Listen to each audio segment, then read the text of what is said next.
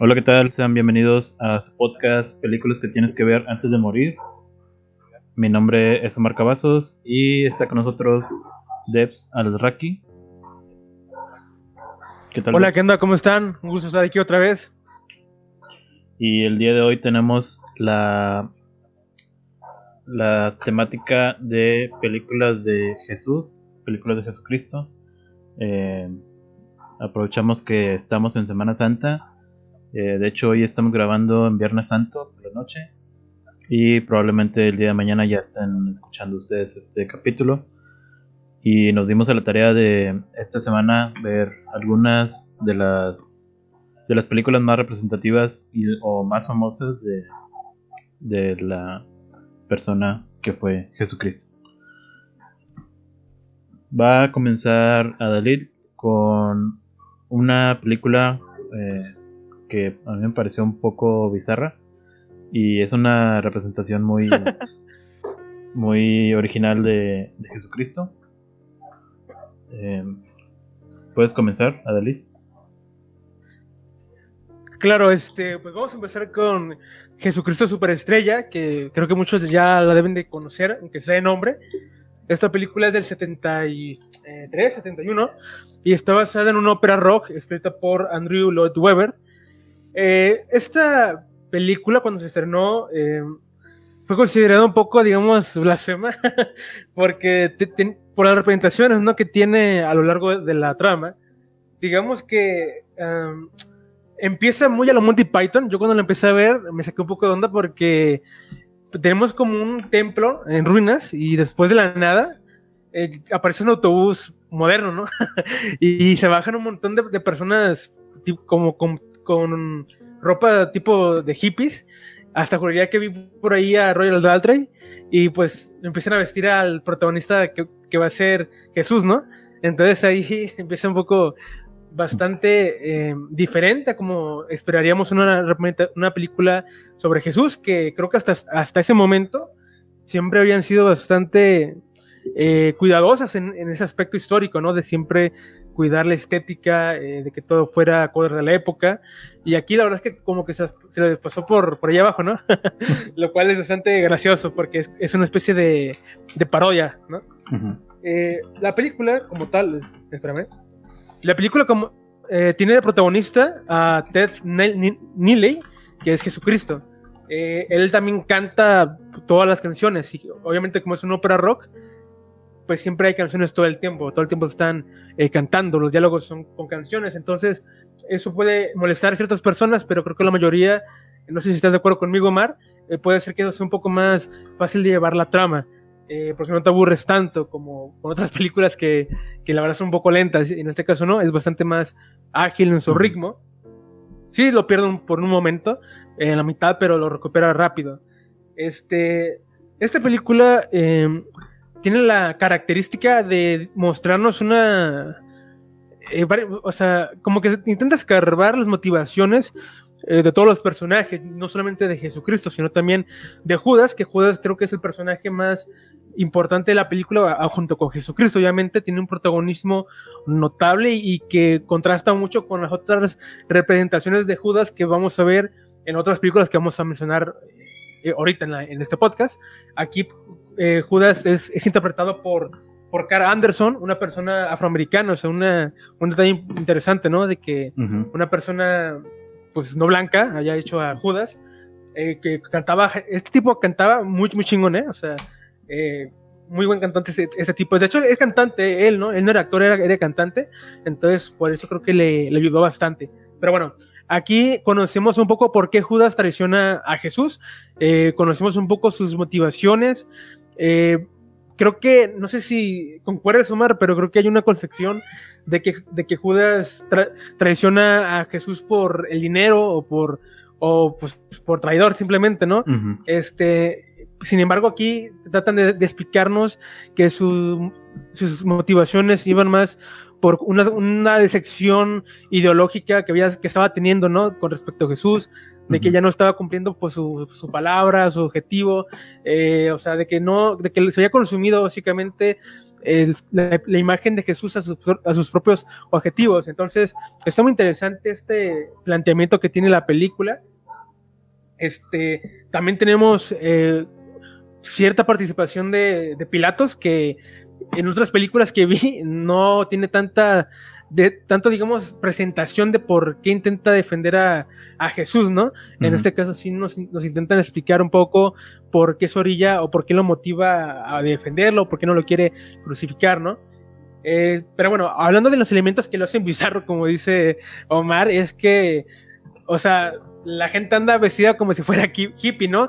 Parece que viene del concierto de Woodstock los, apóstoles, o sea, no, no, vienen con su típica vestimenta, ¿no? Entonces, eh, choca bastante, como dije, esto más que una parodia a los personajes en sí, yo siento que es una parodia a las películas eh, religiosas, ¿no? Que siempre cuidaban eh, que todo estuviera muy centrado en la época. es la primera película que yo he visto que, que, tiene ese tipo de cosas, ¿no? Además de que, como dije, Judas es una persona afroamericana, lo cual vuelve a chocar bastante con todo lo que vamos a ver eventualmente. Este, Además, eh, yo creo que eh, tenemos ciertas representaciones un poco eh, transgresor, no sé cómo decirlo. A, Herodes, por ejemplo, Herodes ah, es representado como, como alguien homosexual, ¿no? es una persona homosexual, ¿o sabe qué chingados será? con sobrepeso y, y pues la verdad no, no, no, no sé, no parece el gobernante que normalmente uno ve plasmado en las películas, eh, así con su porte serio y eh, reflexivo, ¿no? Como vamos a ver en otras películas. Aquí la verdad se ve un poco ridículo, no porque sea gay, sino por cómo habla y pues por cómo cambia de, de, voz tan así de la nada, ¿no? Entonces sí, eh, es una representación, una representación muy, ahora sí que bizarra, como hizo Omar, pero original al mismo tiempo. Este, también, ¿quién más tiene una, representación rara? Creo que María Magdalena, ¿no? María Magdalena es la chava esta que, que, siempre lo acompaña a Jesús. Pero aquí, pues, se toma roles que, que creo que en, la Biblia no, no tienen, ¿no? Me parece que ella no, no, es quien le pone el ungüento. Ya es que hay un momento donde Judas le dice que por qué usa ese ungüento tan caro, ¿no? En Jesús. Creo, creo ¿eh? que ella no es la que le pone el ungüento a, a Jesús en la Biblia, pero digamos que María Magdalena en esta versión tiene un papel muy, muy extraño, ¿no? Como que quiere a Jesús o, o como le como maestro, tiene, tiene muchos eh, solos, o sea, ella cantando. Entonces aquí también vemos este personaje más relevante en contraposición con otras versiones. Eh, no sé, más, ¿a ti qué, qué, te parece esta, esta, digamos, revisión que hace de los personajes? O sea, tan, digamos, con cierto respeto, pero a la vez eh, como tratando de que simpaticemos con ellos, ¿no? Ya a nivel psicológico, a nivel moral. ¿Qué te, ¿A ti qué te pareció? Sí, pues como lo dije al principio, es, es algo choqueante el ver una representación eh, de este tipo, pero sin embargo puse mucha atención que a lo largo de toda la película en ninguna, en ninguna escena se le faltó el respeto a la imagen de Jesucristo. A todos los demás personajes sí fueron cambiados completamente pero la imagen de Jesús fue la única que quedó intacta en, esta obra. Supongo que porque no querían cruzar esa línea, eh, ya que hacer una, una, representación que sea una falta de respeto a, la imagen de Jesús, pues sí sería un gran problema. Y, pero fuera de, fuera de ahí, todos los demás personajes eh, están completamente cambiados a como los eh, a como estamos acostumbrados a, verlos en, en representaciones eh, de la Biblia. Y incluso los soldados, eh, pues ahí pueden ver que, tienen uniformes muy extraños. ahí hay otros soldados que, según son la representación de los soldados romanos, que tienen una especie de túnica negra y unos sombreros muy raros. Y también lo que me pareció muy choqueante fue que tenían armas de, de alto poder, armas de fuego. semiautomáticas. y pues sí, fue algo eh, pues sí muy, muy extraño de ver, pero pues eh, si está en esta época, pues sí, bueno, en la época de los 70 pues sí sería algo lógico que tuvieran ese tipo de armas. Eh, pero sí. Exacto. Sí vi que intentaron representar la mayoría de, del, del holgurio que pasó Jesús, eh, traído a la época moderna. Sí, exactamente, como dices, eh, creo que nunca se, nunca se intenta eh, parodiar a Jesús, sino creo que lo intenta incluso hacer que se empatice más con él, ¿no? Eh, he leído comentarios, ¿no? De momentos muy puntuales de la película donde según sí lo critican o lo intentan rebajar, como cuando los enfermos, ¿no? Se acercan a él y para que los toque, pues para que los cure y él los hace a un lado, ¿no? Dice déjenme en paz o algo así. Pero bueno, si te pones a pensarlo, eh, es una reacción bastante humana, eh, que se desespere ¿no? ante tanta bulla de gente eh, que espera de él que lo, que lo sane. Entonces no me parece una, una reacción tan, vaya, tan desesperada o algo así de Jesús, sino que es una reacción bastante bien fundamentada por lo que hemos estado viendo. Después de todo, aquí se nos intenta mostrar que Jesús era una, era una persona y que, vaya, obviamente una persona reciente en las cosas, ¿no? Y el punto más álgido de esto es, cuando canta eh, Gexemaní, o sea, cuando es como la que la catarsis, ¿no? De, del personaje. Me parece que esta, esta, este momento es muy famoso, pero aquí eh, pues lo llevaron a otro, otro nivel por la canción, ¿no? Es una canción que requiere mucho nivel vocal y que muchas personas han, han querido hacer esta obra de teatro solamente para cantar Gexemaní, ¿no? Como Camilo esto que lo que tiene una versión chingoncísima de, de Gexemaní. Este, y aquí eh, lo que hace Jesús es subir al, al, monte, ¿no? A la montaña y preguntarle a Dios que por qué tiene que morir, ¿no? O sea, eh, le dice que, que, tenía fe al principio, pero que ahora está triste y, y, solo y no sé qué tanto, ¿no? Entonces, al final lo acepta, pero dice que, que, pues ya, ¿no? De una vez porque luego se va a arrepentir. Entonces, está, está muy chida este, este, esta canción, este soloquio que tiene, incluso si quieres verlo de cierta forma, en, en, en esa escena. ¿A ti qué te pareció la, la escena, la canción en sí? Pues sí, eh, ya las últimas canciones son las que me parecieron, eh, pues sí, catárticas, como dices. Incluso llegué por ahí a soltar alguna lágrima, porque, pues sí, al principio de la película eh, estás completamente en shock por todo lo que está pasando y como que no te atrapa muy bien, pero una vez que te vas acostumbrando a los personajes, conforme va pasando más la trama, eh, sientes, eh, llegas a sentir empatía por, por todos esos personajes y ya al punto en el que dices eh, de esta canción, pues sí, ya, ya estás sumamente metido en la trama y, y te logra atrapar de una forma, pues, una forma maravillosa y llegas a simpatizar mucho con, con estos personajes.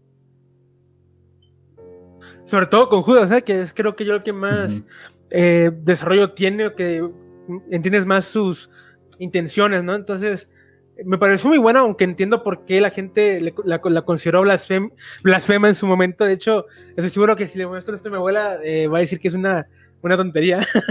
pero, pero sí, es interesante su, su, planteamiento y aparte, eh, como digo, es un, es un argumento, una, obra, una ópera rock que ha inspirado a muchas otras versiones, pero digamos que esta es la más famosilla por porque es la primera versión cinematográfica que hay y aparte por, porque utiliza muy bien la época en la que surge para hacer esta sátira de las películas, más, más, de, más de la religión en sí, de las películas, ¿no? Porque eh, vamos a ver ahorita que pasemos a la siguiente, que siempre son eh, representadas muy a la época, o sea, todo muy incorrecto y aquí les sopló un huevo y dijeron, ah, váyanse como quieran y, y, el resultado fue ese, ¿no? Pero pues dentro de lo que cabe, a pesar de que no es una producción tan gigantesca, eh, está muy bien utilizado todos sus, eh, todos sus escenarios, todos sus entornos y sobre todo al final, ¿no? Que creo que es donde eh, más empieza a ver este despliegue visual.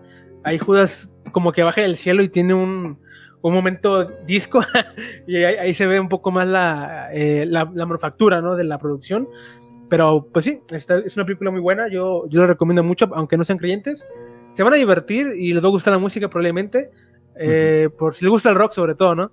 Les va a gustar bastante. Eh, aunque un comentario extra, yo considero que la mejor versión de, de voz, obviamente, ¿no? De, de, esta, de sobre teatro es Camilo Sesto. Eh, aunque Ted lo hace muy bien, pues no puedes quitarte la mente la versión de Camilo Sesto, ¿eh? pero a nivel de actuación, pues sí, creo que Ted es el mejor hasta, ahorita, igual y luego está el otro. ok, tú dices Camilo Sexto tiene una, hay una canción de, de él en internet o algo, o lo viste? toda la obra toda la obra de teatro él, la hizo por años, eh, pero pues digamos que Exemaní es, eh, es, la más famosilla, ¿no? Del, del, álbum, precisamente por el registro vocal que tiene. Eh, y yo cuando vi la de Ted, pues es muy buena, o sea, es buenísima, pero obviamente tú ya conoces la de Camilo Sesto y dices, no, no, no le llega. Y, y, creo que incluso el autor de la, de la obra de teatro dijo que la mejor versión era la de Camilo Sesto, entonces eh, ahí estaba, incluso creo que me gustó más esta. Pero digo, no es mala esta versión de, de Ted, pero si conoces la de Camilo, pues no, no te va a llenar. Ok. Bueno, pues ahí lo tienen y como les digo, eh, si ustedes son muy religiosos, no, yo no veo por qué esta película sea eh, algo algo que no deberían de ver. No, no veo en ningún momento que sea una falta de respeto porque, como les digo, la, principalmente la imagen de Jesús no es eh, modificada de forma eh, transgresora. siempre es, está respetada la, la, imagen de Jesús. Los demás personajes sí cambian, pero pues no es eh, algo tan tan eh, hereje. Pero bueno. Y aparte está modificado simplemente para que comprendas, ¿no? Como sus motivaciones y ya está. Pero bueno, ya si quieres podemos pasar a, a, la, a la siguiente. Sí.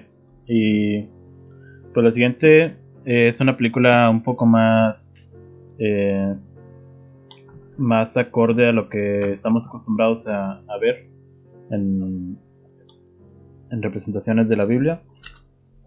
Yo les voy a hablar de Rey de Reyes, una película de 1961. Y. Permítanme. Déjenme acomodo el póster. Ok, yo les voy a hablar de Rey de Reyes, de una película de 1961. Esta película es dirigida por Nicholas Ray y está protagonizada por Jeffrey Hunter. Y en esta película, esta es una película eh, totalmente épica. Esta película fue grabada eh, en un formato sumamente amplio, con cámaras de 70 milímetros. Que, bueno, si no saben sobre, sobre esto, eh, yo les recomiendo un video que tengo en YouTube sobre los tipos de filmes y ahí se van a dar cuenta que los 70 milímetros no, no es un tipo de filme que cualquiera pudiera grabar. 70 eh, milímetros es lo más top de lo top de, del tipo de filme para grabar. Eh, si alguien graba con 70 milímetros es porque es un director establecido y que ya tiene eh, un gran presupuesto aprobado porque ya tienen la confianza en ese director. Y para esta película, pues se nota ese presupuesto en las grandes tomas eh, que hubo, sobre todo las grandes tomas donde hay cientos de actores a la vista, las tomas amplias, ahí se puede ver que, que hubo un gran presupuesto para, para las batallas y para la, toda la escenografía de todos los personajes.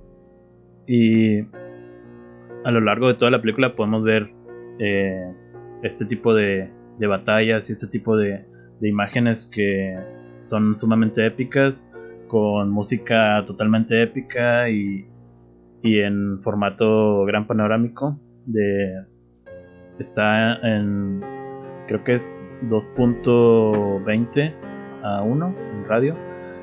Y es una película que deberían de ver eh, para disfrutarla en una pantalla lo más grande que puedan. Mm, si tuvieran la oportunidad de verla en el cine algún día, pues sería lo ideal, pero si no, eh, la, pantalla más grande que tengan, porque esta es una película que, como les digo, es sumamente épica y es una representación de, de la historia que todos conocemos con... bueno, yo solo noté un, un, pequeño cambio, más no estoy seguro si sea un cambio o no. Eh, la historia de, de Barrabás, que a lo largo de la película vemos que nos, nos cuenta la historia de Jesús como la conocemos, donde se, se reúne con la gente, eh, trae a sus discípulos y va profesando su palabra. Pero al mismo tiempo vemos la historia de Barrabás, quien en esta película es eh, el jefe de, un montón de, de, judíos que quieren derrocar al gobierno eh, romano. Y esto, esto sirve porque casi en los últimos en las últimas escenas hay una bueno hay un hay un pasaje en la Biblia en el que eh, bueno hay una esto es algo polémico hay una hay una escena en la que Poncio Pilato creo que Poncio Pilato les pide les pregunta al pueblo que a quién quieren liberar a Barrabás o a Jesús y según la historia, pues el, pueblo pide liberar a Barrabás. Y esto es algo que a mí siempre me, pareció ilógico, pues todo el, todo el pueblo judío, ah, o la mayoría, amaba a Jesús. Entonces me parecía algo muy ilógico que eso pasara en la vida real o en, la historia de, la Biblia como la conocemos. Pero aquí se justifica porque Barrabás era el líder del golpe de Estado que se intentó dar y que fue capturado por los romanos. Y Barrabás tenía eh, a sus seguidores que eran eh, guerreros, por así decirlo. Y estos guerreros, eh, aunque no se muestra la escena en sí donde Pilato le pregunta al pueblo, Pilato le comenta a Barrabás que sus guerreros fueron los que gritaron más fuerte. Entonces, esa escena justifica el que hayan pedido liberar a Barrabás en lugar de Jesús y por eso Jesús es crucificado. Y... De hecho, bueno, sigue. Y bueno, eso fue... Bueno, para mí ese es el, mayor cambio que, que vi, eh, que, intenté, que pude localizar. Pero incluso después, en estos días estuve leyendo varias teorías sobre al respecto de esto porque me, intrigó. Y hay varias teorías sobre Barrabás que me parecieron interesantes. Una que me, llamó la atención es que el nombre original Bar Abad significa hijo de Dios. Entonces eh, hay una teoría que dice que el pueblo pedía que liberaran a Bar el hijo de Dios, o sea Jesús, y que en realidad Barrabás como persona en sí solo no existió, solo era Jesús. Y el pueblo pedía que liberaran a Barrabás, al hijo de Dios, pero simplemente los romanos no escucharon al pueblo. Y otra, otra, teoría. no lo sabía. Sí, eso me sorprendió. Digo, es una teoría eh, de que han que publicaron hace mucho eh, estudiadores de, la traducción de la Biblia, porque pues a lo largo de los miles de años que tiene el, el libro, pues tiene diferentes traducciones y pues ya saben que hay muchas religiones al respecto, por eso. Ok. Esta película tú no alcanzaste a ver, ¿verdad? Eh, solamente vi una parte, pues era, bastante larga, pero con, concuerdo con lo que dice sobre sus dolores de producción, ¿no? O sea, de que se nota que es una película eh, pues bastante épica, o sea, me recuerda un poco al Pel Plum, o sea, a las producciones estas que hacían sobre romanos, ¿no? O sea, de que eran sumamente eh, grandilocuentes en su eh, puesta en escena, ¿no? Aquí me sorprendió un poco eso porque el original es una película bastante eh, austera, más, o sea, relativamente austera, ¿no? Para la época sí está bien, pero tú la ves ahorita y es una producción muy, muy pequeña. Y entonces es un salto original de 1920 y algo. Sí, 27, 29 me parece. Sí, este es un remake. con, lo, poquito que vi, la, sí, la original es la de Cecil Mil o algo así. Es director muy, muy importante, pero bueno, este. digo, por lo poco que yo vi, no puedo comentar mucho, ¿verdad? Pero sí eh, sobre, destaco sobre todo esta producción que tiene. Y creo que es la más, eh, en términos, ¿cómo decirlo? creo que es la que más se puede, digamos, eh, proyectar a un público masivo, porque es una película que se, que se ve un poco más comercial, ¿no? Eh, que apuesta un poco más por, por la grandeza que puedes ver en, en toda la producción en sí. O sea, no es tan, digamos, artístico, tan avant-garde como, como otras que hay. Entonces creo que sí lo pueden ver y no aburrirse, aunque yo no lo puedo terminar de ver por lo larga que es y pues ya no me gustaba llegar aquí, entonces por eso no lo pude ver. Eh, pero bueno, en la representación de Cristo, mm, me imagino que sí fue bastante normalón, ¿no? A lo que uno estaría acostumbrado a ver, ¿no? O cómo estuvo ahí. No te escuché porque se cortó mi internet, pero te pregunto.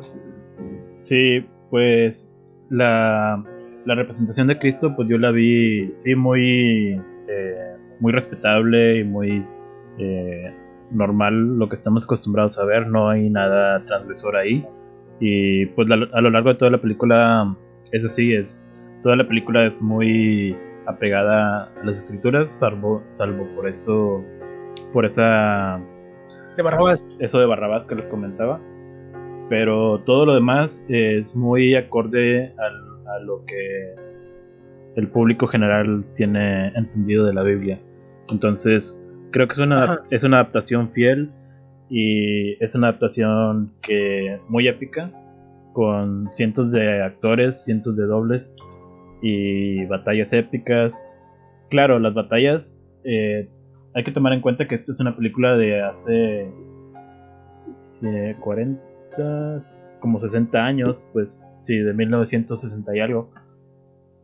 Tiene 60 años, entonces no esperen ver una película eh, bueno, no esperen ver peleas como las que estamos acostumbrados ahorita.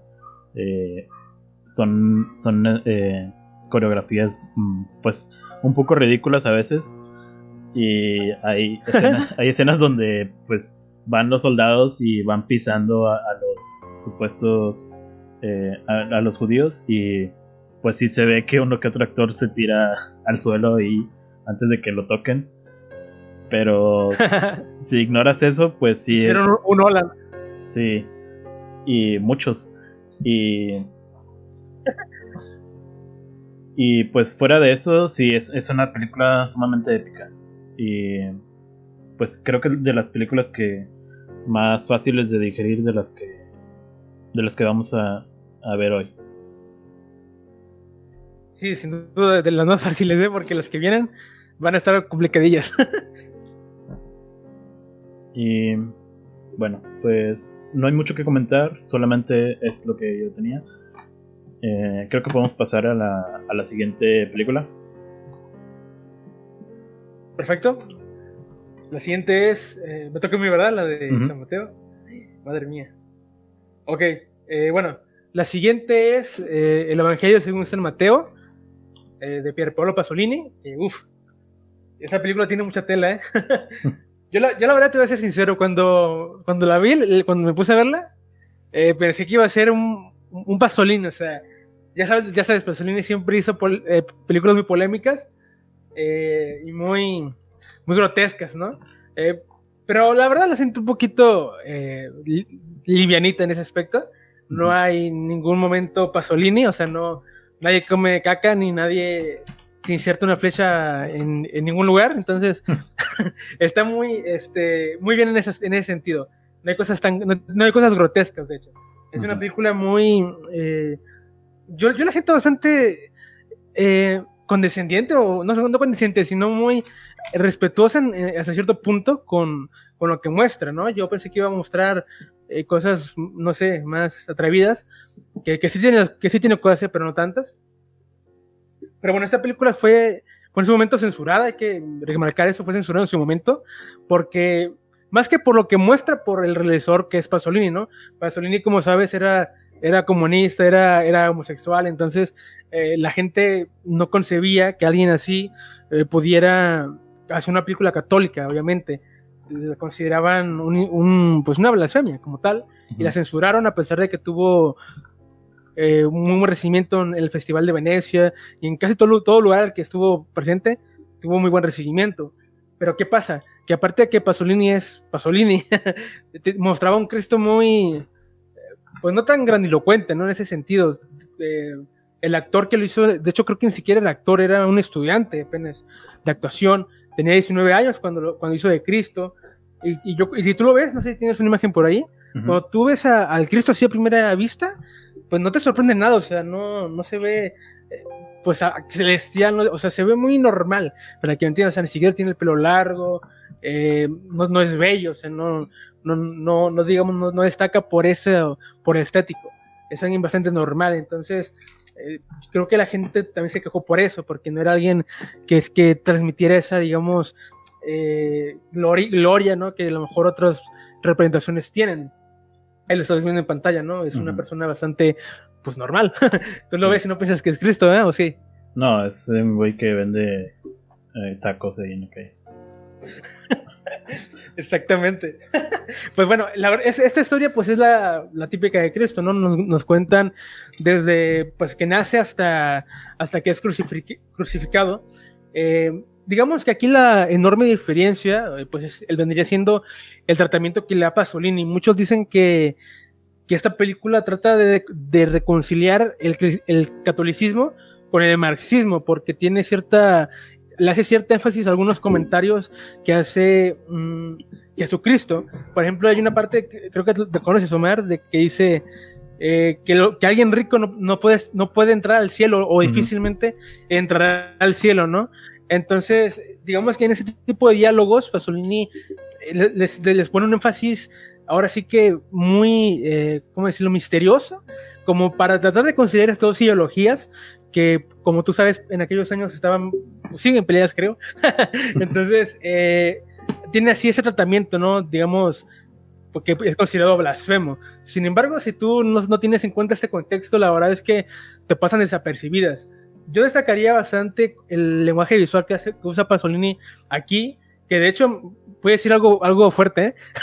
Creo que Sergio Leone le copió ¿eh? a Pasolini eh, esto de los zooms eh, a, los, ojos y o sea, todo eso, aquí lo, aquí lo vemos en varias ocasiones, obviamente no con un efecto, no con un fin de que se vea épico, no, sino con un fin como de, de hacer esta conexión entre los personajes, ¿no? Eh, por ejemplo, cuando Cristo va con Juan y con todos los que iban a ser sus apóstoles, él, él se acerca a ellos y les habla, no, no al revés, no que creo que yo, que son ellos los que se acercan a Jesús para pedir seguirlo a él. No sé si así es en la Biblia, pero en las otras versiones que vi es así. Entonces, aquí es él, él les habla y cuando ellos voltean, eh, ah, se hace este zoom que vemos en, en las películas de Leone, ¿no? En, los, en los westerns. Eh, en, en, su primera media hora, 40 minutos, es muy, muy silenciosa, pero muy silenciosa, lo cual solamente hace que Pasolini obviamente construya todo a través de la imagen. los personajes, digamos que se conectan con las miradas, hay mucho primer plano, eh, hay un tiempo en cada, en cada plano que es contenido de tal forma que te transmite, no sé cómo explicártelo, pero cuando tú ves todas las secuencias que hay del nacimiento, eh, de cuando vuelve a ya, ya, un Jesús adulto, cuando se encuentra con Bautista, o sea, todas las imágenes no tienen una producción así que tú digas, wow, pero no sé, o sea, tú les ves y te transmite cierto, cierto aire, este, ahora sí religioso, no sé cómo, cómo explicarlo, creo que es lo que Paul Schrader decía que, era el estilo trascendental ¿no? del cine, que era cuando tú capturabas, digamos, una imagen que exploraba hasta cierto punto eh, todo tus, toda la condición humana y la chingada. Ya ves, en fin, Pasolini era un intelectual de esos que, que, ya casi no hay, entonces es normal que tú sientas o experimentes eso, eso con la imagen. Eh, no hay mucho que decir sobre la historia, realmente, como te digo, eh, se supone que eso está basado en el Evangelio de San Mateo, que es, que es el que cuenta la vida de Jesús, o me equivoco, no sé si, si, si es así, ¿no? Mm, creo que sí, no sabría decirte la verdad. Bueno, pues que y según eso sí, o sea, que él, es quien cuenta pues la vida de Jesús desde una desde su perspectiva, vaya. Entonces creo que todo está contado a partir de ahí. Eh, Mateo no es el protagonista, yo pensé que iba a ser el protagonista, pero no, no lo es. este, de ahí en fuera, pues no hay mucho que, que comentar. Eh, lo que sí puedo decirte es que, mm, como ya comenté al principio, ¿no? Con respecto a Judas y Pilatos, eh, tú cuando ves la película, pues esos dos personajes, mm, pues no entiendes muy bien su, actuar, ¿no? En, en, ciertos momentos. Y como tú dices, con respecto a la gente, yo, yo con esta película no entendí por qué la gente quería crucificar a, a Jesucristo. eh, yo, yo, dije, ah, cabrón, pero no se supone que lo amaban. Así me pasó igual en esta película, porque no lo explican realmente. Eh, supongo que tienes que tener mucho conocimiento sobre, sobre lo que ya comentaste, ¿no? De la Biblia para entender eh, lo que pudo haber pasado aquí. Pero yo, yo, por lo que pude ver, pues sí me saqué mucho de onda. ¿Qué más puedo comentar? Ah, sí, hay un personaje que no sé si está en la Biblia, Omar. Tú me dices que es como un ángel o una, una, una, una mujer joven que se le aparece a, María y José y les dice que se vayan porque vienen los. Eh, van a venir los. Eh, que Herodes después los, mandó a matar y la chingada. Y entonces se van. Y esta, esta, y esta joven aparece en, determinados momentos como si fuera una especie de ángel, o sea, un, espectro, que simplemente aparece como para darle cierta eh, información a los personajes, como si fuera ahora sí que una epifanía. No sé si, este, si este personaje hace una alusión a algún algún elemento sagrado, no sé la verdad por qué esté ahí, pero aparece de vez en cuando. En la Biblia hacen referencia a una manifestación de Dios o algo así, que pueda, digamos, ser un simil a, la mujer o, qué sería mm. Omar. Eh, creo que nunca había escuchado algo así. Eso parece más un Deus ex máquina, literalmente. Sí, bueno, un tanto la verdad. Pero yo, te, como te digo, no, no, aparece como tres veces nada más. Hay, un ángel que le avisa. Pues Está el ángel que le avisa que van a ser el hijo de Dios. Más después no creo que. Bueno, en las otras representaciones tampoco vi nada de eso, de que les avise sobre la matanza de, de los niños. Sí, está raro, la verdad, no, no sé por qué le habrá puesto Pasolini o si es referencia a algo, la verdad, pero sí, es algo que no entendí muy bien qué onda, eh, pero bueno, no puedo comentar nada más porque creo que en cuanto a la historia está todo muy claro y lo que es y, lo que respecta a las sensaciones que puedes suscitar al verla, pues es algo que tienen que ver ustedes. Como digo, es una película muy Pasolini, pero sin las cosas grotescas. y la pueden ver, creo que sin ningún problema. si son creyentes, no, no vi yo nada ofensivo, es todo muy correcto.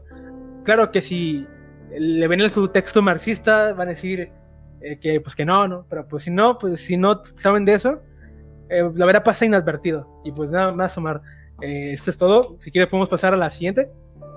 Sí, y bueno, pasemos a la última película, que es, creo que es la que más gente conoce, por lo que vi en algunos comentarios. Eh, yo les voy a hablar de la historia más grande jamás contada. De George Stevens. Es una película de 1965. Creo que fue primero la película de Rey de Reyes. Y después fue esta película. Sí, fue, fue Y esta es una película eh, igual no es tan tan épica como la de Rey de Reyes. Es más bien una película que se centra más en, en la humanidad de, de Jesús. Y esta, esta película no tiene la otra historia que les conté sobre Barrabás y eso. En esta historia es eh, se cuenta la historia de Cristo, de Jesús, de una forma un poco más apegada a, la, Biblia como la conocemos. Eh, es, creo que es una de las representaciones más fieles que hay y con todas sus contradicciones o lo que quieran, pero ahí, ahí está representada fielmente la historia de, Jesús. Es una película muy larga, eso sí. Eh, creo que hay varias versiones yo vi la versión que dura 3 horas, un poco más de 3 horas. Pero hay. 3 horas 20. Creo que hay una versión por ahí que dura más de 4 horas. Y. Ah, cabrón. Y. También hay otra versión recortada que, pues, la verdad yo no la recomiendo ver porque esta película, eh, la película, la versión que yo vi de 3 horas, pues sí. Eh, resume muy bien la historia completa de, Jesús. Y algo que me pareció eh, muy muy épico eh, fue que las representaciones eh, de, la, de las imágenes de Jesús, creo que tú también te diste cuenta de eso, que todas o casi todas las imágenes que se veían a lo largo de la película eran parecían pinturas renacentistas. Todos los personajes Totalmente. estaban acomodados de tal forma que parecía que estabas viendo una pintura con vida.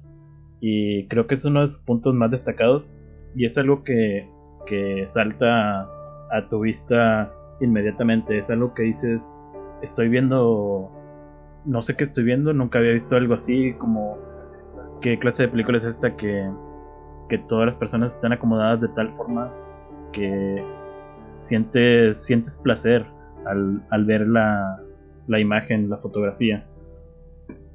Y creo que, que, creo que esto le da un, un, punto muy, muy a favor. Uh -huh.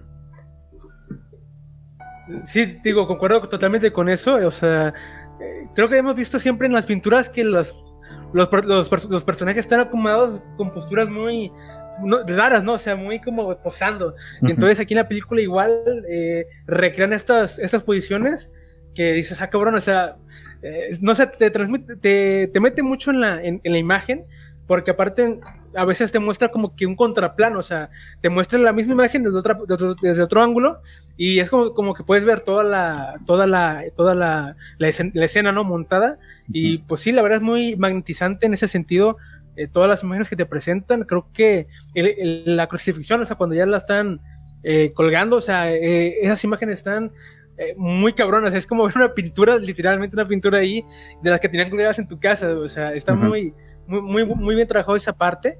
Y creo que la palabra que yo usaría para describir la producción no es épica, sino más bien grandilocuente, porque sí es muy ambiciosa, ¿no? En cuanto a escenario, o sea, sí tiene mucha inversión en ese, en ese, aspecto, ¿no? Pero digamos que no lo usa como para, para la acción, no es un pelplum como, como, la, como el Rey de, de Reyes, pero uh -huh. sí tiene una muy buena eh, manufactura de producción, eso sí. Este, no sé qué más querías destacar desde que yo eh, participe completamente. Mm, otro punto que me pareció algo contrastante con, con, la otra versión que vimos, o de las que les dije, la de Rey de Reyes, es que aquí vemos un poco más del de sufrimiento de, del pueblo judío en ese momento. Eh, en, Totalmente. En la otra versión de Rey de Reyes no, no veíamos nada de, de eso, y aquí vemos mucho cómo la gente estaba completamente desesperada por por encontrar un salvador o un liberador. Eh, de hecho, encontré, eh, gracias a esta película me di cuenta de que el término Jesús y el término Cristo son totalmente diferentes, aunque sean el mismo. Eh, Jesús Ajá. en la época era un, un, nombre muy común, que y, al igual que, que, en la actualidad eh, puede haber millones o miles de personas que se llaman Jesús. Eh, Jesús no es un uh -huh. nombre único, es el nombre común de cualquiera. Pero el nombre de Cristo eh, significa el Salvador o el Mesías. Entonces, eh, no es lo mismo decir Jesús que decir Cristo, o como lo conocen también Jesucristo. Jesucristo es el nombre único que se le da a este Jesús que nació en el año cero. Y Jesús es un nombre cualquiera. Ajá. Y bueno, wow, es, buen dato porque el, yo también estaba con esa duda. Sí, eso es algo que me pareció curioso.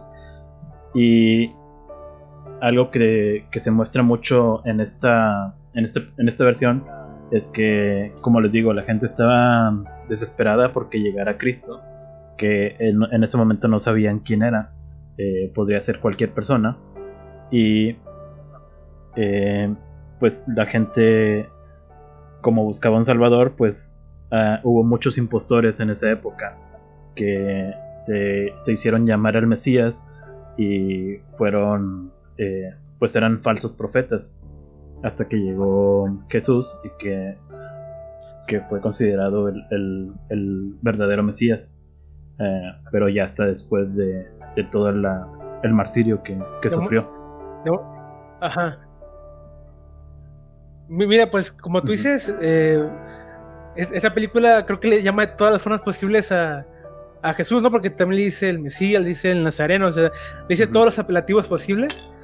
Eh, y sí, yo tampoco sabía eso de que tú dijiste de que no era lo mismo. De hecho, yo pensaba que era Cristo por, por la cruz. O sea, yo pensé que era, que era por eso. No, no, no, no sabía que era por lo que comentaste. Entonces, vaya, siempre se aprende algo.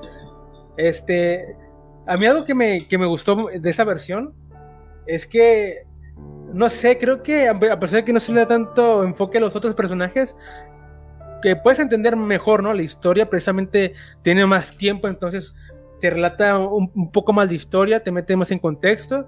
Me parece, no sé si estoy confundido, Mar, pero ya es que cuando él llega al templo, este, ya en, en, último, en, el último, en los últimos momentos, eh, empiezan a rezar, ¿no? Entonces eh, eh, Jesús se va, se va pues a la última cena, y en eso llega los romanos, llega el ejército, y como que lo saca del palacio, no sé qué, qué, qué hagan con esas personas, pero yo, yo, yo, interpreté que las personas que estaban rezando y con, con Jesús en ese momento, ya no, ya no eran las mismas que estaban en su juicio. O sea, yo, o sea, según yo, ¿verdad? Las personas que estaban con él apoyándolo fueron encarceladas en ese momento y las otras personas que fueron a su juicio eran las que pensaban que era un blasfemo y, que, todo eso, porque se apoya la idea de que Jesús es un blasfemo a lo largo de su juicio, ¿no? Precisamente porque él no es condescendiente con, con Pilatos ni nada de eso, ¿no? Él dice que mi reino no es en este mundo y todo tipo de cosas. Entonces la gente empieza a decir que blasfemo, que traidor. Y, a las personas que empiezan a decir que no, que él no es, que él no es, que él, es el, él es el Mesías, le dicen que se calle, que te calles, ¿no? Entonces ahí vemos esa confrontación de, del pueblo. Entonces yo interpreto que eso pasó, de que las personas que estaban con Jesús fueron arrestadas en, la noche anterior y durante el juicio ya era, ya era el pueblo que estaba más sesgado, ¿no? Ya estaba más condicionado a que Jesús era un, pues un farsante. No sé si eso pasó o, si aquí también es un, hueco de guion, pero sí pasó así o, me lo imaginé. Mm, no estoy seguro de que haya... No, bueno, no, a lo mejor no, no puse atención a ese detalle, pero sí sería una buena explicación.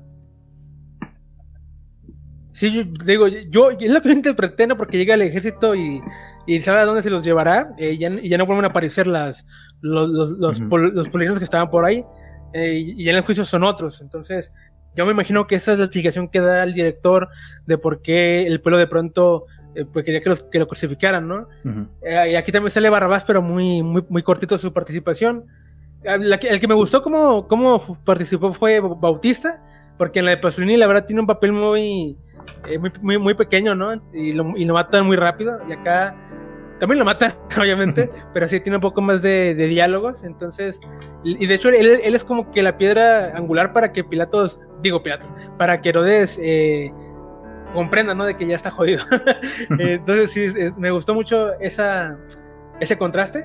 Ya, yo eh, no sé qué, digas tú, pero cuando Jesús entra al templo y empieza a desmadrar a los comerciantes, en, cada versión es, muy diferente el tratamiento que, que se les da obviamente en Jesucristo Superestrella tiene cierto humor, ¿no? Hay hasta, hasta prostitutas ahí y todo, este, y empieza a hacer su desmadre. En la de Pasolini, eh, eh, lo, lo primero que hace es entrar y empezar a lanzar todo, ¿no? Y ya después dice su, su mítica frase, ¿no? De que, de que mi casa será un centro de oración y una cueva de ladrones. Y aquí, en, la, en, esta, en esta película, Jesús primero llega, dice esa frase y empieza, empieza a aventar todo, pero de una forma mucho más contenida, pienso yo, que, que en otras versiones. Y, te lo digo porque como que este momento ha sido muy malinterpretado, muy, no sé, tergiversado, ¿no? De por qué, de por qué hace esto. Yo he leído muchas interpretaciones, muchas explicaciones y la verdad es que eh, me, hace más sentido, ¿no? La, la, reacción de Jesús en esta, en esta película eh, que en la de Pasolini, que en la, de Pasolini entra muy agresivo eh, y aquí entra como que, no sé, nunca pierde su serenidad, a pesar de que claramente está molesto. Entonces, no sé, se acerca mucho a lo que esperarías de un, de un Jesús. A la gente le gusta más el Jesús humano, pero yo, yo no echo de menos un Jesús así celestial. Entonces está, está muy bien la película, aunque sí está muy pesada. No diría que es aburridísima y, algo, y todo eso, pero mm. sí, la verdad es que sí costaría, costaría mucho trabajo verla si vienes cansado o algo, pero pero si tienes una tarde libre, te la echas sin ningún problema, pienso yo. Sí, eh, como les digo, lo más lo más destacado, pues viene siendo, yo creo que la fotografía. Y pues ya como lo comentamos, es una película sumamente fiel a, a, la Biblia. Y pues creo que es la favorita de, la mayoría de los católicos o cristianos. Eh, precisamente por esto, porque es una película sumamente fiel a la, a la historia original y es una película con imágenes que tú pones pausa en cualquier escena y prácticamente estás viendo un cuadro renacentista. Y pues creo que la única versión que, le haría batalla es la, la versión eh, que no tuvimos chance de ver, que eh, es la película de Jesús de Nazaret, porque esa película, bueno, según lo que he leído, es la versión más, más fiel a, la historia, pero tiene una duración de 6 horas, entonces no es tan fácil de, de digerir. Y en cambio esta película, pues, es, tú la ves en, en un día, en cualquiera, y pues te, te, atrapa la película y la puedes ver de principio a fin en una sentada, a pesar de lo largo que es. Mira, pues la, de Jesús de Nazaret dura, dura seis horas y no puedes contar toda la historia bien, es para, es para matarte. pero, pero sí, o sea, de hecho, el actor que hace Jesús ahí es Robert, Robert Powell y su imagen es, creo que la más conocida de los Jesús del cine, o sea, mucho, mucho más que incluso esta de la, de Mel Gibson, que no la mencionamos porque era muy, muy, muy conocida, pero creo que este Powell es el Jesucristo más, más famoso, o sea, su imagen hasta lo usaban en folletos de, la iglesia y todo eso, ¿eh? ahí la están viendo en pantalla. Y, y, aparte que encaja perfectamente en la imagen de Jesús que tenemos de, en este lado del cerco, obviamente, ¿no? Porque hay otras versiones que dicen que no es así, pero digamos que para el Jesús eh, occidental, si quieres eh, entenderlo así, está, pero calzadísimo, ¿no? en cada detalle, entonces ahí, ahí queda esta, este bonus, esta mención honorífica. Sí, como comentábamos antes, pues yo creo que sí me llama mucho la atención y yo quisiera ver esta, esta que es una miniserie, ¿eh? no es una película.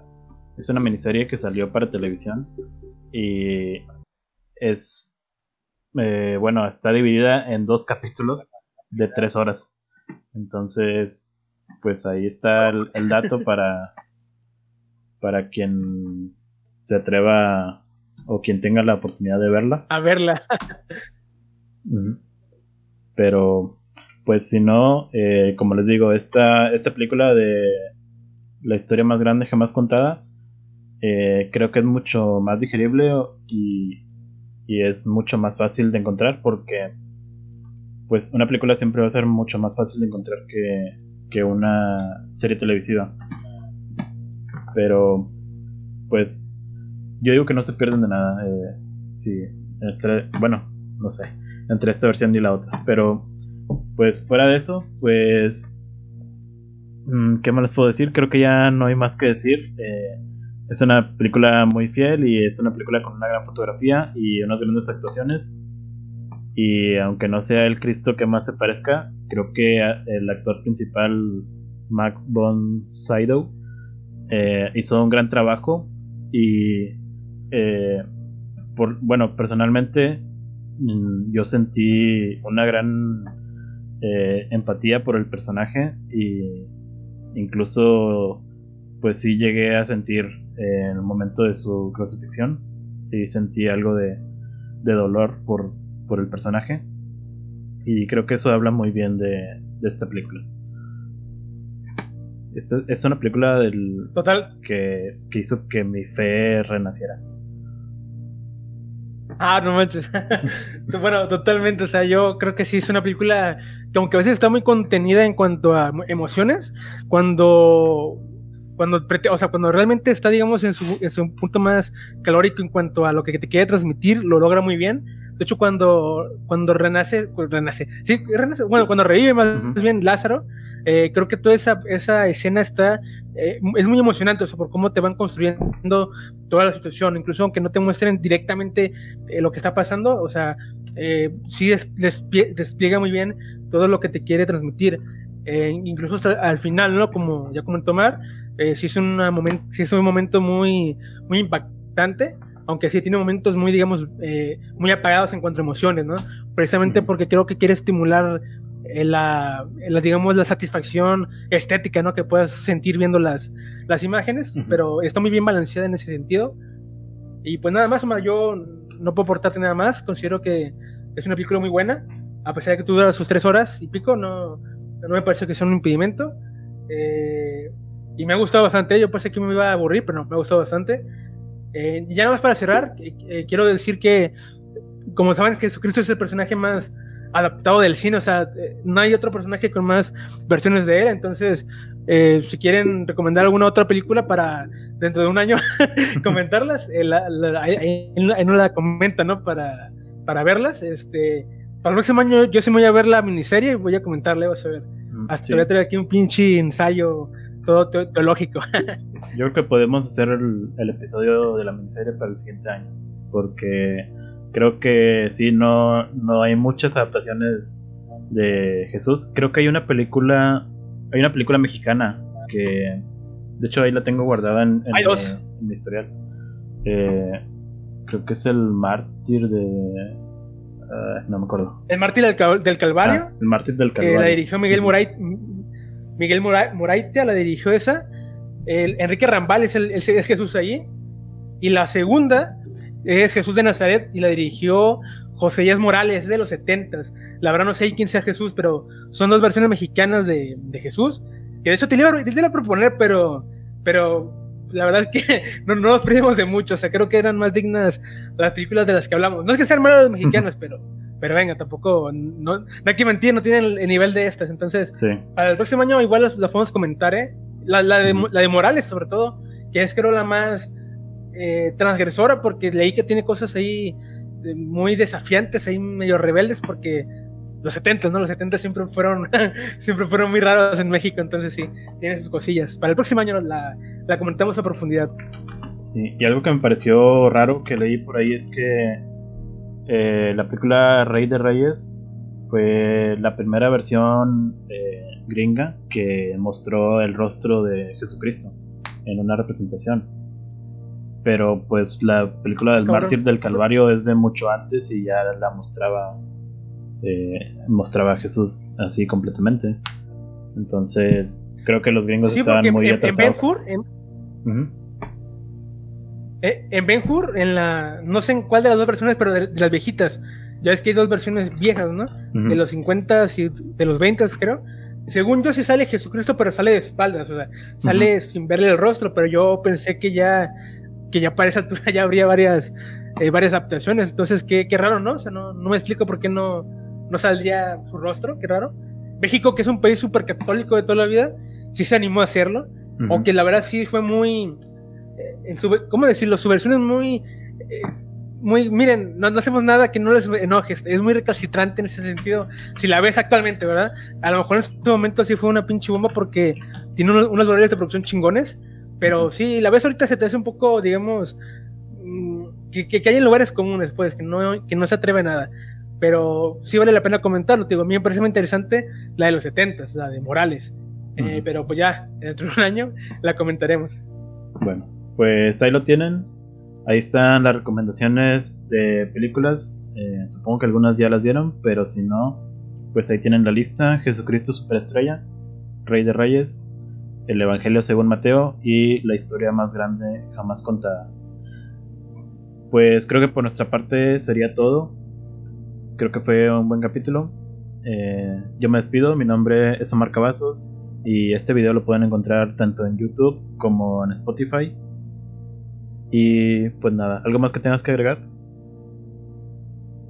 Eh, pues no, nada más, Omar, eso sería todo por mi parte. Fue, una, un buen capítulo, es un tema interesante, entonces ahí eh, ojalá podamos volver a repetirlo eh, próximamente, ¿no? Y pues es todo por mi parte. Bueno, pues nos vemos en el siguiente capítulo. Bye. Bye.